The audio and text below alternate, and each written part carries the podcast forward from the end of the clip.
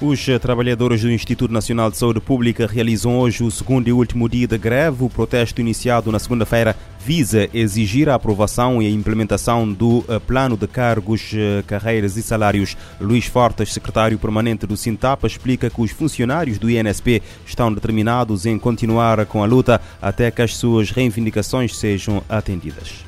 Os trabalhadores estão decididos em continuar eh, a, ação de luta. Depois dessa greve, fazer uma análise de, do impacto da greve e depois, eh, se caso não houver portanto, mais respostas eh, positivas, nós, portanto, os, os, trabalhadores estão decididos em continuar a fazer uma nova greve até portanto, conseguirem portanto, esses instrumentos que é, que é fundamental. O ministro da Saúde diz que o protesto uh, dos trabalhadores do INSP é legítimo, apesar de todas as conversações tidas com os colaboradores e com o sindicato que os representa. Arlindo do Rosário explica que o processo está a decorrer na normalidade. O que nós dissemos é que estamos a trabalhar, eles sabem disso. E não só o Ministério da Saúde, mas com, com a Administração Pública, os estatutos do Instituto Nacional de Saúde Pública. Eh, esperamos que em breve tenhamos já o quadro eh, final esse quadro final foi discutido, aliás, tudo tem, foi desde o início tem sido trabalhado com os, eh, com os trabalhadores, eles sabem o que, é, no que é que estamos a fazer. É evidente que não cabe só ao Ministério da Saúde fazer isso, envolve também a Administração Pública. A Administração está com o processo, em breve teremos um quadro eh, eh, consensualizado de, para os estatutos de, de, E a partir daí, com a aprovação dos estatutos, iremos avançar com o PCCS. Em comunicado emitido na tarde de quinta-feira, a Direção Nacional da Administração Pública esclarece que o pedido de parecer relativamente ao Estatuto e, a, e ao Regulamento Orgânico do INSP deu entrada na DENAP no dia 4 de julho e que a tramitação do processo está a seguir o seu curso normal e dentro do prazo estabelecido para o efeito. Na mesma nota, a DENAP garante que o resultado do, uh, compon do uh, componente a parecer será comunicado ao Instituto Nacional de Saúde Pública até o início da próxima semana.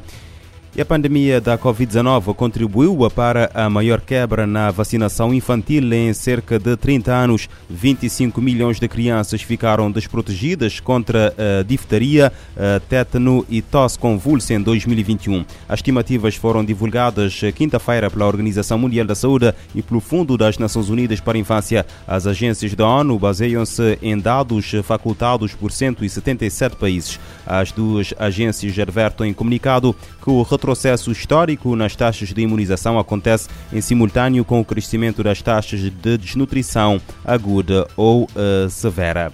Em Portugal, o estado de contingência foi alargado até domingo devido às condições eh, meteorológicas. O anúncio foi feito ontem pelo ministro da Administração Interna, José Luís Carneiro. De acordo com o governante, o país se mantém em estado de contingência até às uh, zero horas de uh, domingo e que o eventual prolongamento desse estado será reavaliado nesse dia. O primeiro-ministro português António Costa diz que o momento é de preocupação é de prolongar o estado de contingência até pelo menos às 24 eh, horas de domingo. Vamos ver, em função da evolução meteorológica, se é necessário prolongar para mais de domingo ou não. A descida de temperatura sensível que se vai registrar até segunda-feira, mesmo assim, vai nos colocar com temperaturas acima dos 30 graus.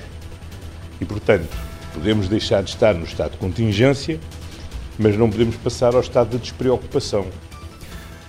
Pedro uh, Matos Soares, uh, professor no Departamento de Engenharia Geográfica, Geofísica e Energia uh, da Faculdade de Ciências da Universidade de Lisboa, diz que nos próximos anos poderão aumentar drasticamente os episódios de incêndios se nada for feito.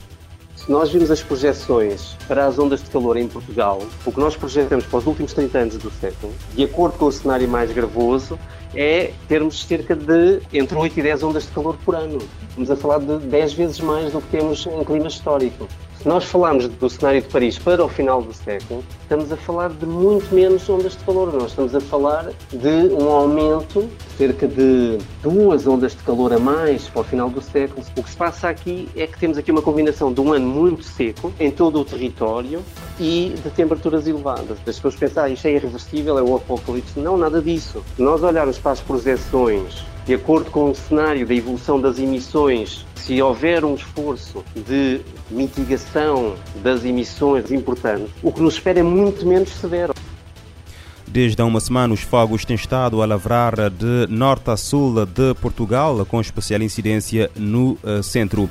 Uma criança de 4 anos e uma mulher foram encontradas mortas na quinta-feira à noite a bordo de uma embarcação uh, pneumática com o qual tentavam chegar à ilha espanhola de Lazarote uh, com outras 49 pessoas. A informação foi avançada hoje pela Cruz Vermelha, a agência de notícias F.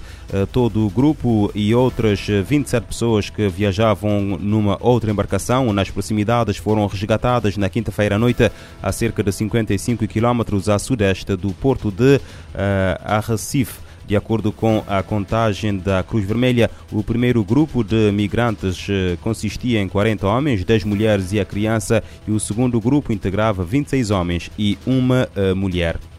A produção da cocaína na Colômbia e no Peru diminuiu em 2021, apesar de continuar elevada e manteve-se estável na Bolívia. Os dados foram publicados quarta-feira pelo Departamento de Política Nacional de Controlo de Drogas da Casa Branca. De acordo com a informação, a Colômbia produziu 972 eh, toneladas de cocaína em 2021, uma redução de 2,2% face às 994 toneladas estimadas em 2020. Esta esta é já a área de cultivo diminuiu de 245 mil hectares para, 300, para 234 mil. Esta é a primeira vez desde 2018 que a Colômbia reduz a produção anual uh, daquela droga. Dados oficiais indicam que, indicam que em 2021 morreram nos Estados Unidos 24.618 pessoas por overdose de cocaína, o que representou uma subida de 23,5% face a 2020.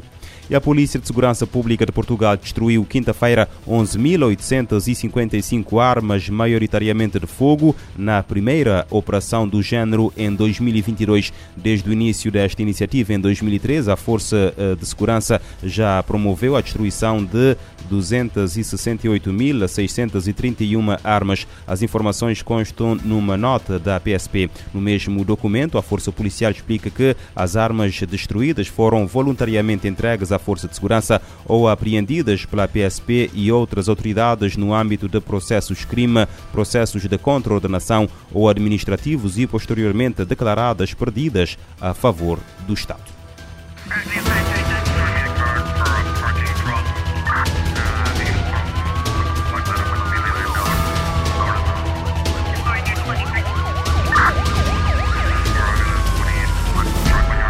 Este programa está disponível em formato podcast no Spotify e em radiomorabeza.cv.